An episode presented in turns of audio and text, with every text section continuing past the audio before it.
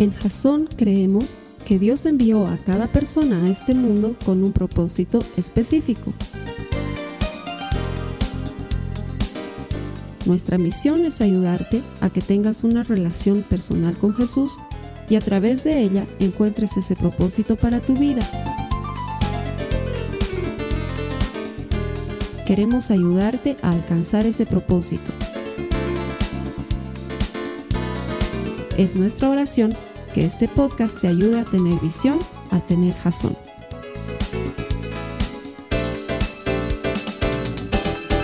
La semana pasada hemos aprendido cosas maravillosas desde la palabra de Dios. Hoy no va a ser la excepción. Sin embargo, quiero comenzar contándote algún, algunas cositas de mi vida en las que no voy a adentrarme, pero que te pueden servir para animarte un poco al objetivo de esta serie, que es experimentar el otro lado.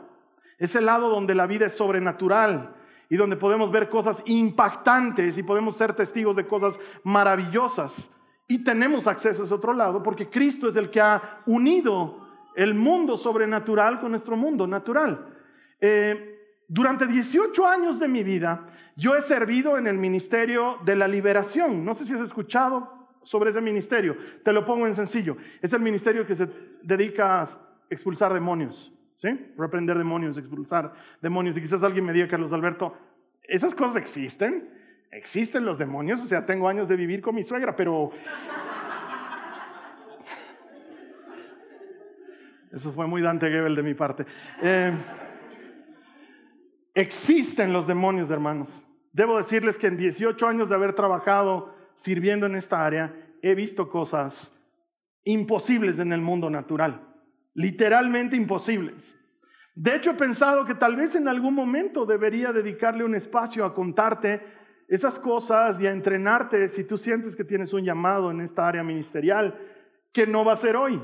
Solamente lo estoy contando como como algo que nos sirva para que nos abramos a ese mundo espiritual y quizás tú me dices, es que los demonios me dan miedo. Ellos tienen miedo de nosotros.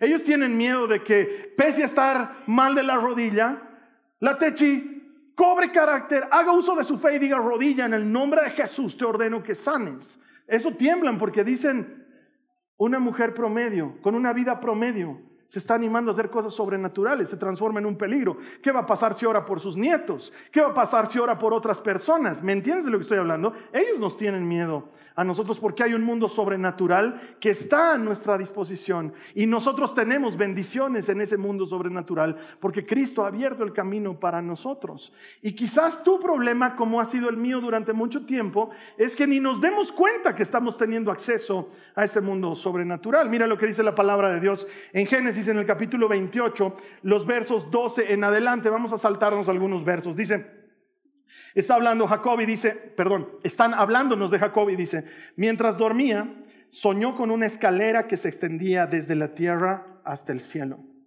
Y vio a los ángeles de Dios que subían y bajaban por ella.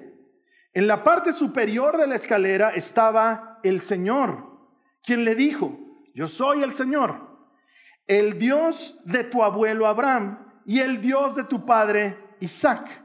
La tierra en la que estás acostado te pertenece. Te la entrego a ti y a tu descendencia. Entonces Jacob se despertó del sueño y dijo, ciertamente el Señor está en este lugar. Y yo ni me di cuenta. Pero también tuvo temor y dijo, qué temible es este lugar no es ni más ni menos que la casa de Dios, la puerta misma del cielo. Este pasaje, muchas personas, muchos cristianos lo leen, lo pasamos de largo, lo tomamos como si estuviésemos leyendo una fábula de Sopo, porque más o menos suena eso, ¿no ve? Después de todo, Jacob estaba medio dormido cuando le pasó. Entonces, eso de que haya visto ángeles subiendo y bajando y al Señor allá arriba, suena un poco a que no sucede en la vida normal, por decirlo de alguna manera. Pero Jacob lo percibe como algo diferente, tanto así que dice, wow, este lugar es terrible. Se llena de temor por haber manifestado, la, por haberse encontrado con la presencia, presencia manifiesta de Dios y dice, este lugar es terrible. Yo no sabía que este lugar estaba lleno de la presencia de Dios. No me había dado cuenta. Y tal vez eso estamos viviendo en nuestra vida. Acostumbrados a lo, natural, porque lo sobrenatural no nos ha hecho notar que está ahí, pero está ahí. Dios está moviendo en tu vida en el día a día y tú y yo podemos experimentar esa sobrenaturalidad. Por eso me he trazado como meta para esta serie que nos abramos al mundo sobrenatural, que extendamos nuestra fe, como veíamos la semana pasada, para ser capaces de creer por cosas mayores que suceden para todo aquel que cree. Porque el acceso no está restringido, sino solamente a aquellos que creen. Todos podemos entrar si creemos en ese mundo sobrenatural y podemos verlo actuar en nuestra cotidianidad. El tema es que seamos capaces de creerlo. Y por eso hoy te voy a contar la historia de un hombre que su historia de vida nos va a abrir los ojos a muchas cosas de esta sobrenaturalidad. El hombre del que te quiero contar aparece en las escrituras y se llamaba Naamán. Era un general de ejército y no era cualquier general de ejército.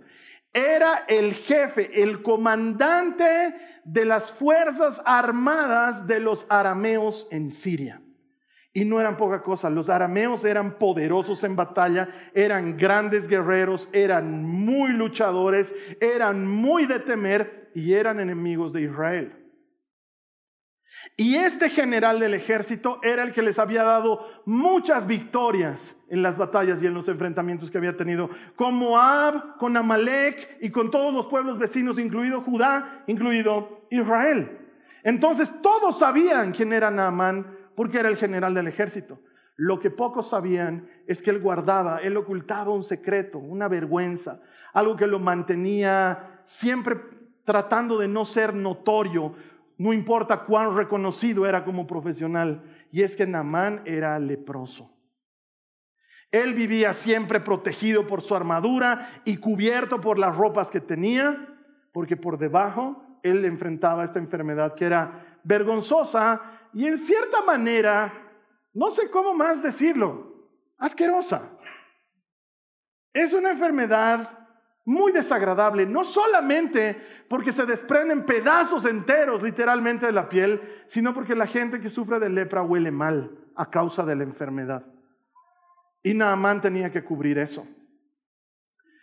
Y puede ser que sea difícil de entender, a menos que tú seas el tipo de persona que llevas años viviendo con una misma problemática.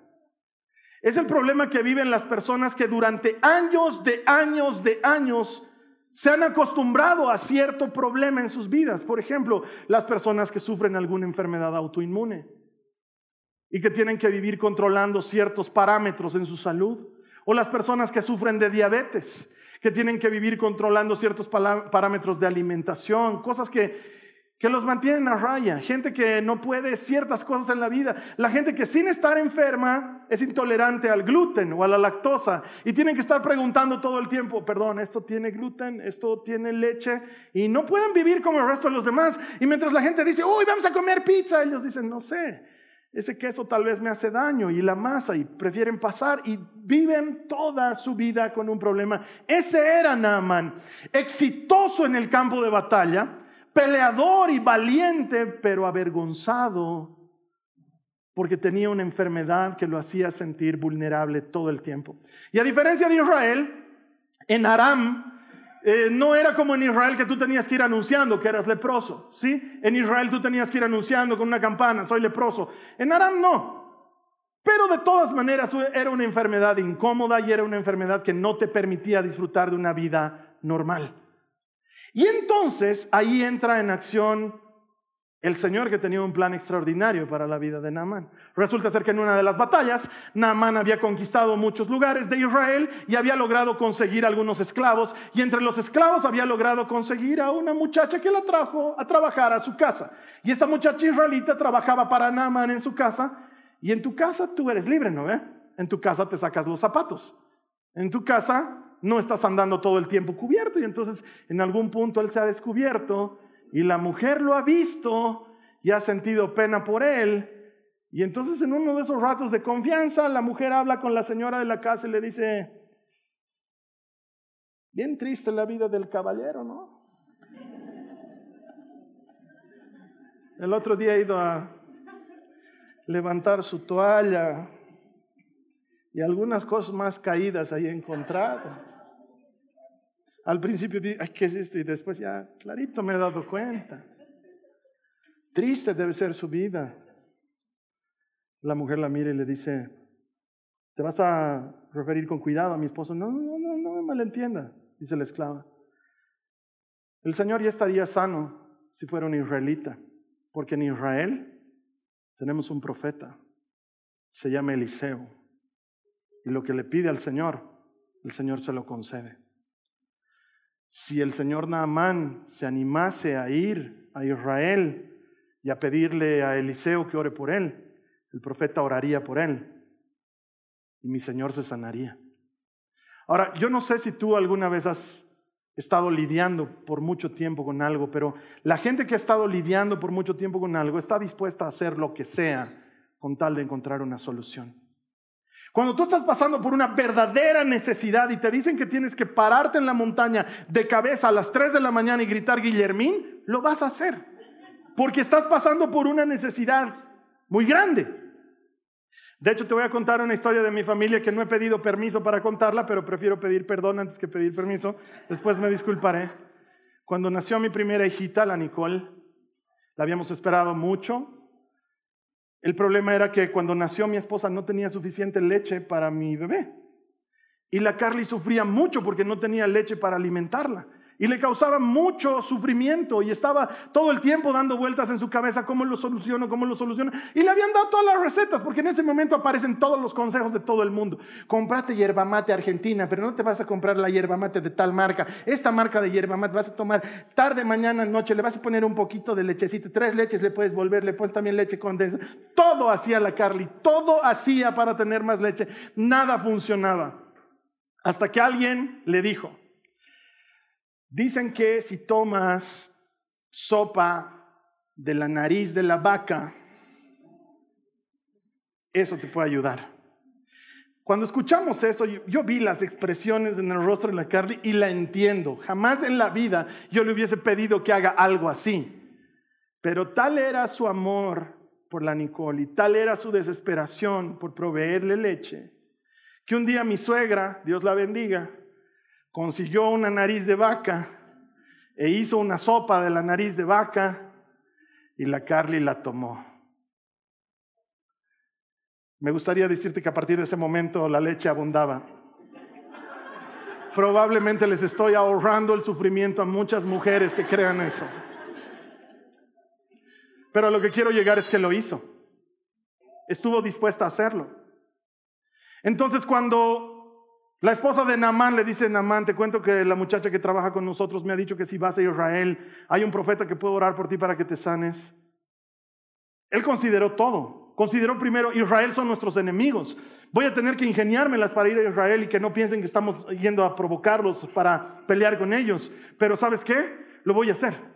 Lo voy a hacer porque estoy cansado de vivir como vivo. Estoy cansado de esta, de esta podredumbre sobre mí. Estoy cansado de tener que cubrirme todo el tiempo. ¿De qué me sirve ser tan exitoso, tan campeón, tan bueno en lo que hago si tengo que vivir aislado de la gente, lejos de las personas que amo? No. Voy a hacerlo. Entonces va y habla con el rey de Aram y le dice, mi señor, ¿saben que Me han comentado que en Israel hay un profeta que ora por los enfermos y los enfermos se sanan. De hecho, me han contado muchas cosas increíbles sobre ese profeta y yo quería ir a que ore por mí y me sane de mi lepra. Pero es imposible, van a pensar que estamos yendo en son de guerra. Entonces el rey de Aram le dice, tranquilo, yo voy a redactar una carta pidiéndoles que te ayuden y lo vamos a manejar por la vía diplomática. Lo que pasa es que el rey de Aram no sabía redactar cartas. Porque su carta decía algo como esto. Estimado rey de Israel, dos puntos. Te envío a mi siervo Naamán para que lo sanes de su lepra. Atentamente el rey de Aram.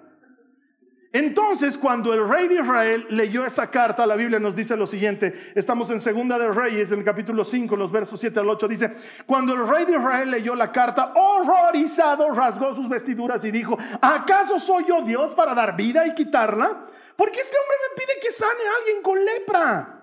Creo que solo busca pelea conmigo. Sin embargo, cuando Eliseo, hombre de Dios, supo que el rey de Israel había rasgado sus vestiduras en señal de aflicción, le envió este mensaje. ¿Por qué estás tan disgustado? Envíame a Naamán. Así él sabrá que hay un verdadero profeta en Israel. Ahora, cuando uno lee esto, parece que Eliseo estuviese siendo un poco presumido. Parece que estuviese haciendo alarde. Yo no lo veo así. De hecho, lo asocio más o menos con Cristiano Ronaldo. Lo debes ubicar a este futbolista. Hay mucha gente que no lo quiere y dice es muy soberbio. Probablemente, no tengo idea. Pero hay algo que me encanta de Cristiano Ronaldo. Él sabe que él es Cristiano Ronaldo. Y nadie lo va a convencer de lo contrario. Y me encanta cuando su equipo está a punto de desclasificarse y él mete gol, porque tiene esa cualidad de ponerse el equipo al hombro. Él mete gol y todo el mundo empieza a gritar y él empieza a correr callando a todos y diciéndoles, tranquilos, yo estoy aquí. Y los mira a sus compañeros que están viniendo a abrazarlo y él en lugar de correr hacia ellos, él empieza a correr hacia atrás y les dice, me encanta esa seguridad que tiene de sí mismo. ¿Y cuántas veces ha hecho cosas extraordinarias como en el Mundial de 2018 contra los españoles, cuando él solito metió tres goles en menos de cinco minutos y nos demostró que era un jugador extraordinario? Esa confianza, esa seguridad me hace recordar a Eliseo, que en realidad no está confiando en él. Ha utilizado el otro lado tantas veces que él sabe que siempre funciona. No sé si entiendes de lo que estoy hablando. Ha visto a Dios hacer tantos milagros que él sabe que siempre va a operar. ¿Por qué? Porque es lo que hace Dios. Él hace milagros. Entonces le dice, ¿sabes qué? Quizás tú no creas, pero yo sí creo, mándamelo a mí para que este hombre se entere que hay un profeta en Israel. Alguien que sí le cree a Dios. Tú y yo necesitamos ese tipo de fe. Hay ventajas en vivir al otro lado, pero para vivir esas ventajas hay que tener una fe confiada. Una fe que está segura de lo que Dios puede hacer. Y entonces Naamán se entera de esto y va a ir a visitar al profeta. Versículos 9 al 11 del mismo capítulo 5 de, de Segunda de Reyes dice, entonces Naamán fue con sus caballos y carros de guerra y esperó frente a la puerta de la casa de Eliseo. Pero Eliseo le mandó a decir mediante un mensajero, ve y lávate siete veces en el río Jordán, entonces tu piel quedará restaurada y te sanarás de la lepra. Naamán se enojó mucho y se fue muy ofendido. Yo creí que el profeta iba a salir a recibirme, dijo. Esperaba que él moviera su mano sobre la lepra, invocara el nombre del Señor y me sanara. Y claro, no es eso lo que sucede. De hecho, la mayor parte del tiempo, Dios no va a obrar como tú y yo estamos imaginando que Él va a obrar. Y deberíamos acostumbrarnos al hecho de que Dios es Dios y puede hacer lo que quiera porque Él es Dios. Pero muchos de nosotros estamos como Namán esperando que pase como nosotros nos hemos imaginado que iba a pasar. Y la verdad es que casi nunca sucede de esa manera porque nuestras oraciones no son instrucciones para Dios. Yo no puedo decirle a Él lo que Él tiene que hacer. Y muchas veces oramos así. Es más, conozco hermanos que te enseñan y te dicen, si vas a orar por sanidad física, tienes que aprender un poco de anatomía para que tú puedas hacer que la oración esté bien hecha delante del Señor. Entonces tú vayas y le digas, Padre, en el nombre de Jesús, oro en contra de esta enfermedad autoinmune para que permitas que las plaquetas se multipliquen y los glóbulos blancos disminuyan para que así la señal de infección sea eliminada. Y como que Dios está tomando notas, no, espera, más plaquetas menos glóbulos blancos, estás bien exigente hoy día, ¿no? Dios no está a nuestro servicio. Nuestras oraciones no son instrucciones. Él sabe lo que tiene que hacer. Nosotros no oramos para que Dios haga conforme decimos, oramos para alinearnos con Él. Eso es lo que sucede cuando oramos. Mira, tengo treinta y tantos años de conocer al Señor Jesús. Y en todos estos treinta y tantos años de conocerle, jamás, ni una sola vez he llegado delante de Él con una oración y que Él me haya dicho, wow, qué oración, Carlos Alberto, qué clara. Yo no sabía cómo obrar en lo que me estabas pidiendo. Ahora que has orado, ya sé lo que tengo que hacer. ¿Qué idea? ¿Qué idiota? Es que Carlos Alberto, realmente me estás dando luces de cómo mostrar mi gloria. Yo pensaba obrar, iba a obrar así nomás, pero ahora con lo que tú me has dicho, voy a obrar en gloria. Suena lindo. Qué oración, Carlos. Y te digo, te digo, o sea, Lo he escuchado orar a Moisés. Estás en un gran nivel, Carlos Alberto. Nunca, nunca en treinta y tantos años de conocerlo, nunca me ha pasado. ¿Sabes por qué? No hay manera de que lo, sorprenda porque Él es Dios. Él conoce la palabra antes de que llegue a mi boca. Él la sabe entera. Él sabe todo. Él es Dios. Y a veces, muy a menudo, va a obrar muy distinto de como yo me estoy imaginando que Él va a obrar. A veces, Él va a sanar al enfermo por medio de un tratamiento. Y con médicos. Y con medicinas. Y a veces no. Y en ambos casos, sigue siendo un milagro. A veces Él va a proveerte materialmente lo que necesitas de forma convencional. El banco va a probar tu crédito o un amigo te va a dar la plata que necesitabas. Y a veces no. Y vas a recibir lo que necesitabas de una manera sobrenatural y en ambos casos Él se va a llevar la gloria. A veces Dios va a resolver tu problema y a veces va a usar tu problema para resolver otro problema. Porque Él es Dios, Él no trabaja para mí, yo trabajo para Él. Él no es el siervo, el esclavo soy yo. Y cuando logras entender eso, dejas de pelear con cómo quieres que Dios haga las cosas, porque muchas veces lo que está sucediendo es que estamos peleando con cómo queremos que Él haga las cosas.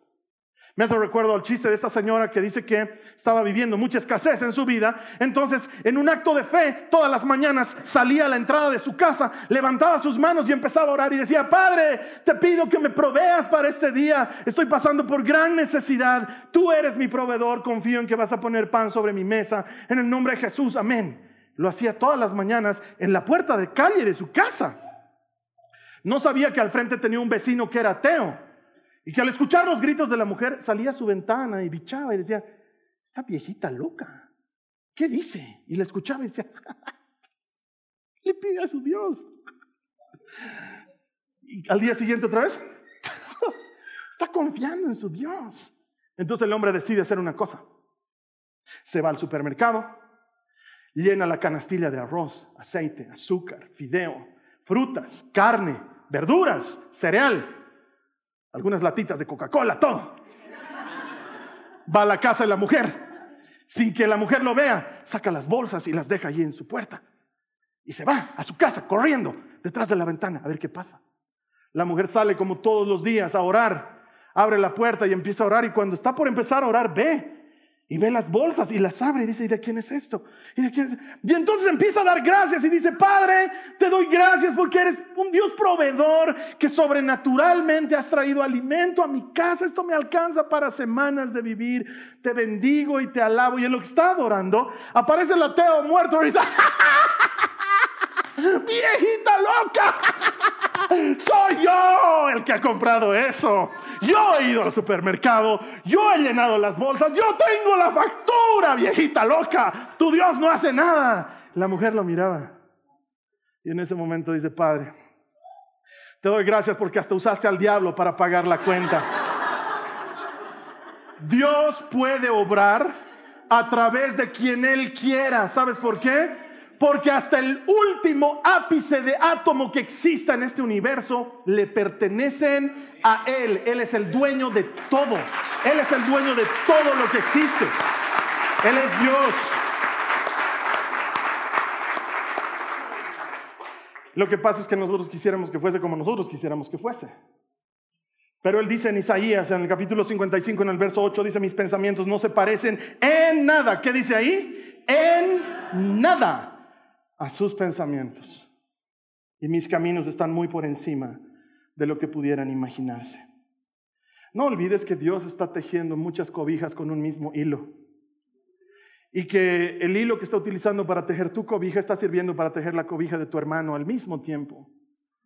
Y que entender cómo está haciendo que todas las cosas funcionen es cuestión de Dios, no solamente de orar. Hay que aprender a confiar. Y que Dios no haga las cosas como yo las espero no significa que no las vaya a hacer. Durante muchos años de mi vida, cuando era jovencito, mi mayor sueño era ser líder de jóvenes. Yo oraba al Señor y le decía, Señor, entrégame jóvenes. Quiero que me des la oportunidad de estar parado delante de jóvenes para predicarles y enseñarles de tu gran amor y de tu gran bondad. Señor, entregame jóvenes. Y nunca sucedió. Nunca fui líder de jóvenes. Te he contado que he hecho muchas cosas en la vida en el Señor. Una de ellas, líderes de jóvenes, jamás se me dio. Jamás en la vida. He estado en decoración, he estado en danza, todo. Líder de jóvenes, nunca. Llegó un momento en que dejé de soñarlo. Dejó de ser parte de lo que yo oraba. Pasaron los años, empecé a pastorear una iglesia. Nunca había orado por pastorear una iglesia. Yo había orado por pastorear jóvenes. Ahora a lo mejor digas, pero Carlos Alberto, es que no, hermanos. No se ven tan jóvenes como se imaginan. Yo estaba hablando de jóvenes jóvenes. Pero unos años, hace unos años atrás, gracias a, a una oportunidad que se me dio por mi trabajo, empecé a dar unas charlas a jóvenes. Yo trabajo en un equipo que se llama el equipo de Maxwell, que es un autor cristiano que ha bendecido muchos a través de principios de liderazgo, que no es otra cosa que principios cristianos. ¿sí? Y se me dio la oportunidad de dar estas charlas a jóvenes en distintos colegios. Nunca me había dado cuenta de esto, pero fueron pasando los años y yo fui dando charlas en todos los rincones del país a jóvenes de todos los colegios y escuelas que te puedas imaginar. Y un día terminando la pandemia, la Carly me dice, oye, ¿te das cuenta cómo el Señor ha respondido tu oración? Y yo le digo, ¿cuál? La de ser líder de jóvenes. No, yo no soy líder de ningún joven. No, mira, a ver, contaremos a cuántos jóvenes has dado charlas en todos estos años. Y hermanos, se contaban no por cientos, sino por miles de jóvenes en todas partes a los que alguna vez les hablé de principios de liderazgo, pero que en realidad son verdades bíblicas para vivir una vida acorde a su palabra. Entonces esa noche entré a mi habitación y le dije, Señor, yo me imaginaba que iba a ser líder de jóvenes de otra manera, nunca me hubiera imaginado que me ibas a entregar la posibilidad de hablar de ti a jóvenes como lo hago ahora. El hecho de que Dios no haga las cosas como tú quieres no significa que no las vaya a hacer. Él es Dios. El verso 12 de 2 de Reyes 5 dice, ¿acaso los ríos de Damasco, está hablando Naamán, está furioso, ¿acaso los ríos de Damasco, el Habaná y el Farfar no son mejores que cualquier otro río de Israel? ¿Por qué no puedo lavarme en uno de ellos y sanarme? Así que Naamán dio media vuelta y salió enfurecido. La vida de Namán estaba llena de contradicciones porque por un lado era un exitoso profesional, pero por otro lado tenía muchos fracasos en lo personal. Él tenía muchas cosas visibles hacia afuera. Era un orgullo público para su nación, pero era una vergüenza privada para él, para su casa y para su familia. Y no estaba dispuesto a tolerar una humillación más. Porque lo que Dios estaba por hacer en la vida de Namán requería humillarlo. Requería que vaya al mugroso Jordán en su criterio porque en su país habían mejores ríos, al mugroso Jordán y se desnude delante de su ejército y tenga que pasar por eso para ser sanado. Y él no estaba dispuesto a ello. Y la palabra del Señor dice en Proverbios 16, 18 que el orgullo va delante de la destrucción y la arrogancia antes que la caída. Y el problema es que Dios está más interesado en hacer, en hacer algo en ti antes que hacer algo para ti. Él primero quiere trabajar en nosotros antes de darnos algo que le estemos pidiendo. ¿Y sabes qué? Para Dios sanar la lepra era pichanga. Lo que él quería era limpiar ese orgullo. Este hombre, así como leproso era, así también orgulloso era. Y no estaba dispuesto a humillarse delante de los israelitas, mucho menos delante de su ejército. Yo me acuerdo que cuando yo era muy jovencito, la gente se quejaba de mí, mi esposa incluida, y decían, Carlos Alberto es muy soberbio, le falta humildad, le falta humildad. Todo el mundo decía que me faltaba humildad, y yo decía, ¿qué se creen estos?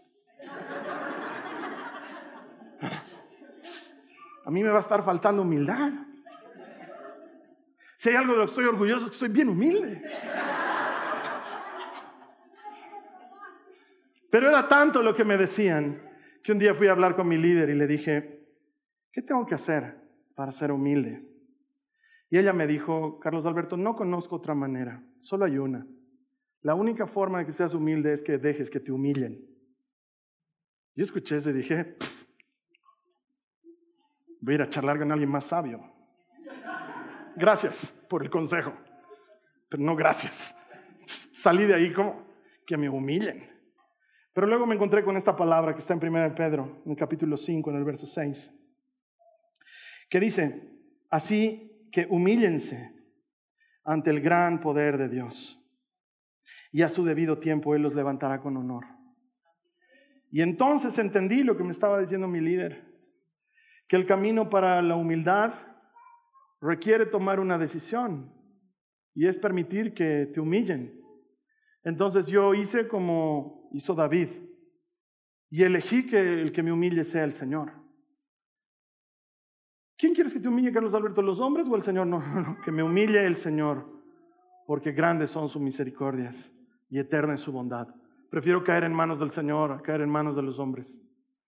Así que le dije, Señor, si tú me tienes que humillar, humillame. Y me humilló. Muchas veces. Las suficientes como para que me dé cuenta que era el mejor consejo que podían haberme dado. Porque Dios no está interesado en sanar la lepra. Él está interesado en sanar el orgullo. Y va a tener que trabajar en el orgullo antes de trabajar en la lepra, porque la lepra se va, pero el orgullo es una decisión, es algo que nosotros elegimos.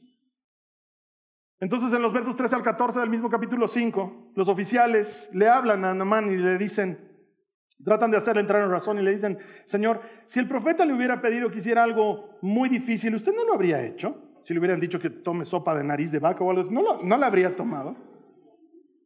Así que en verdad debería obedecerlo cuando sencillamente le ha dicho, ve, lávate y te curarás. Entonces Namán bajó al río Jordán y se sumergió siete veces, tal como el hombre de Dios le había indicado. Y su piel quedó tan sana como la de un niño y se curó.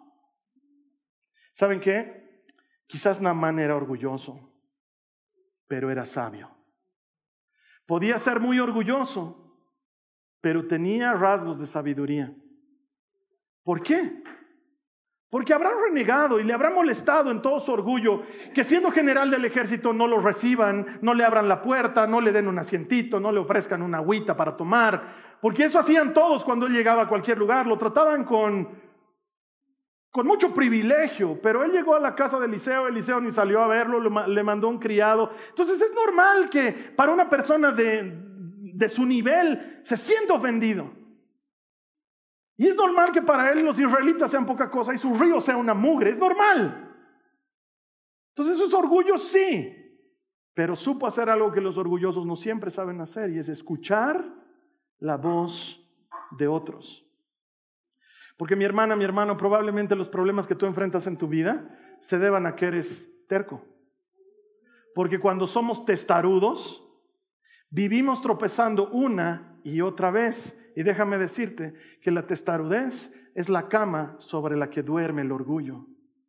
El verdadero problema de las personas que somos tercas y testarudas es que pensamos que nadie puede decirnos cómo hacer las cosas porque creemos que nosotros sabemos cómo hacer las cosas. Pero Naamán demostró que él estaba dispuesto a clavarle dos puñales a su orgullo en esa misma mañana.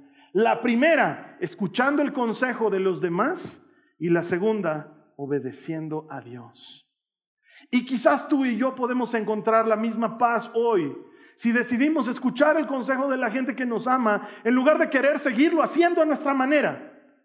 Y luego, un sencillo acto de obediencia.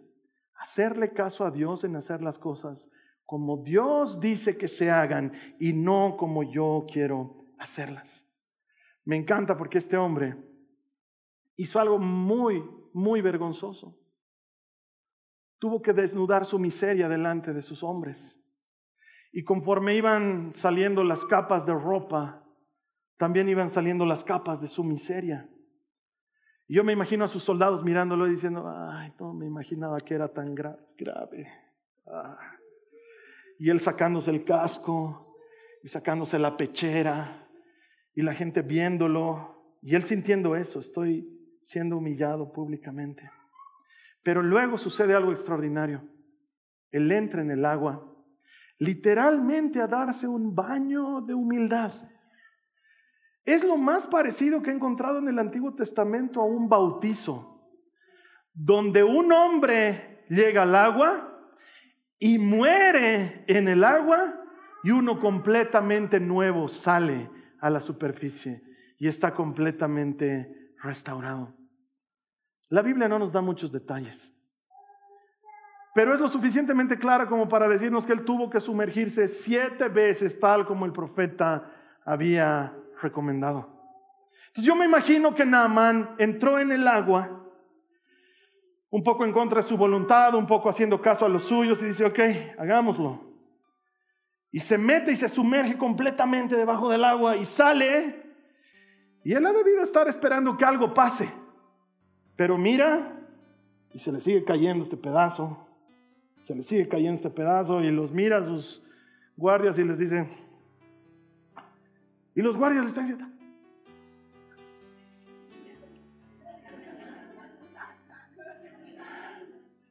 Y el otro sigue ahí leproso. Pues ni modo. Vuelve a entrar al agua una segunda vez. Si algo hubiese cambiado la Biblia nos lo diría. Pero no. Él ha salido, seguía leproso. Y los miraba a sus hombres y sus hombres hablando igual de...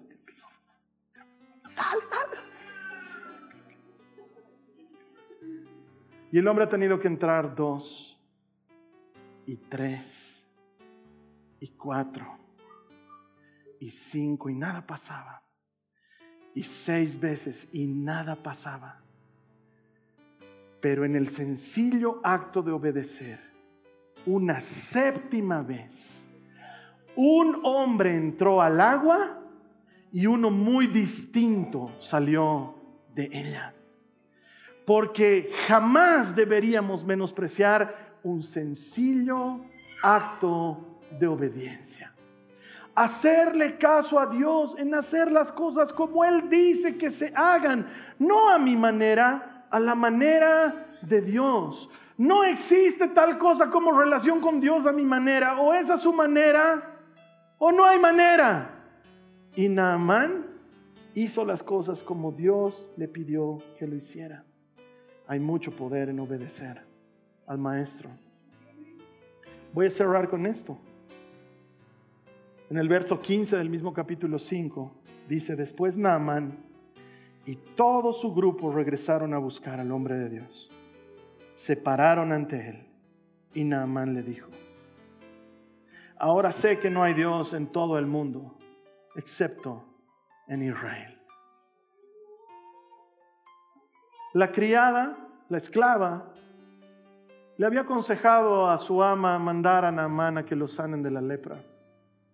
Lo que ella no sabía, lo que su ama no sabía, lo que Namán no sabía, es que Dios había hecho una cita en el cielo para sanar a, la, Naamán, no de su lepra. Dios no estaba preocupado por la lepra. Dios estaba interesado en Namán. Cuando este hombre fue sanado, fue completamente regenerado. Por eso creo que este episodio es una prefiguración de lo que es el cristiano. El cristiano cuando conoce a Cristo. El cristiano cuando conoce a Cristo y es una nueva criatura. Y las cosas viejas pasaron y todas son hechas nuevas.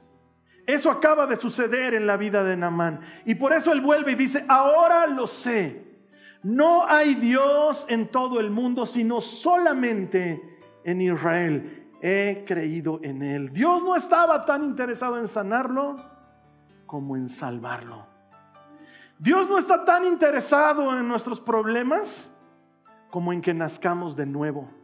Cuando tú y yo nacemos de nuevo, es cuando tenemos entrada a ese mundo sobrenatural en el que todo es posible para el que cree. ¿Quién dice amén a eso? Todo es posible para el que cree. Esa es la entrada. La entrada se llama Cristo. Cuando un hombre pagano, cuando un hombre idólatra es capaz de decir, estado perdiendo mi tiempo toda mi vida adorando una estatua que no sirve de nada. Ahora me he dado cuenta quién es Dios, el Dios de Israel. Y la Biblia dice que ese es el nombre, Hashem. ¿Quién es el nombre? Cristo, Jesús es el nombre dado a los hombres para alcanzar salvación. Solo es por Él, solo hay en Él. Eso es lo que Él interesa. Eso es lo que Él quiere. Entonces quizás, solo quizás, Él te mantenga un tiempo más en ese trabajo que no te gusta. ¿Por qué? Porque a veces hay que cargar con la lepra por un tiempo más hasta que reconozcamos quién es el Dios de Israel. A veces te va a mantener un tiempito más aguantando a ese jefe insoportable o a ese compañero de trabajo insoportable. ¿Por qué? ¿Por qué me mantienes en esto, Señor? Porque no estoy interesado en sanarte de la lepra. Estoy interesado en sanar ese orgullo. El día que tú reconozcas que no eres tú, el día que reconozcas que soy yo, todo eso habrá cambiado. Cuando entiendas que yo soy, que no trabajo para ti, que tú eres mi siervo que yo soy el dueño de todo, las cosas adquieren una dimensión diferente. Esta ha sido una producción de Jason Cristianos con propósito. Para mayor información sobre nuestra iglesia o sobre el propósito de Dios para tu vida, visita nuestro sitio web www.jason.info. Allí encontrarás muchos recursos para animarte en tu relación con Dios, enseñanzas, nuestro blog, prédicas y mucho más. Te lo deletreamos www.jazon.info.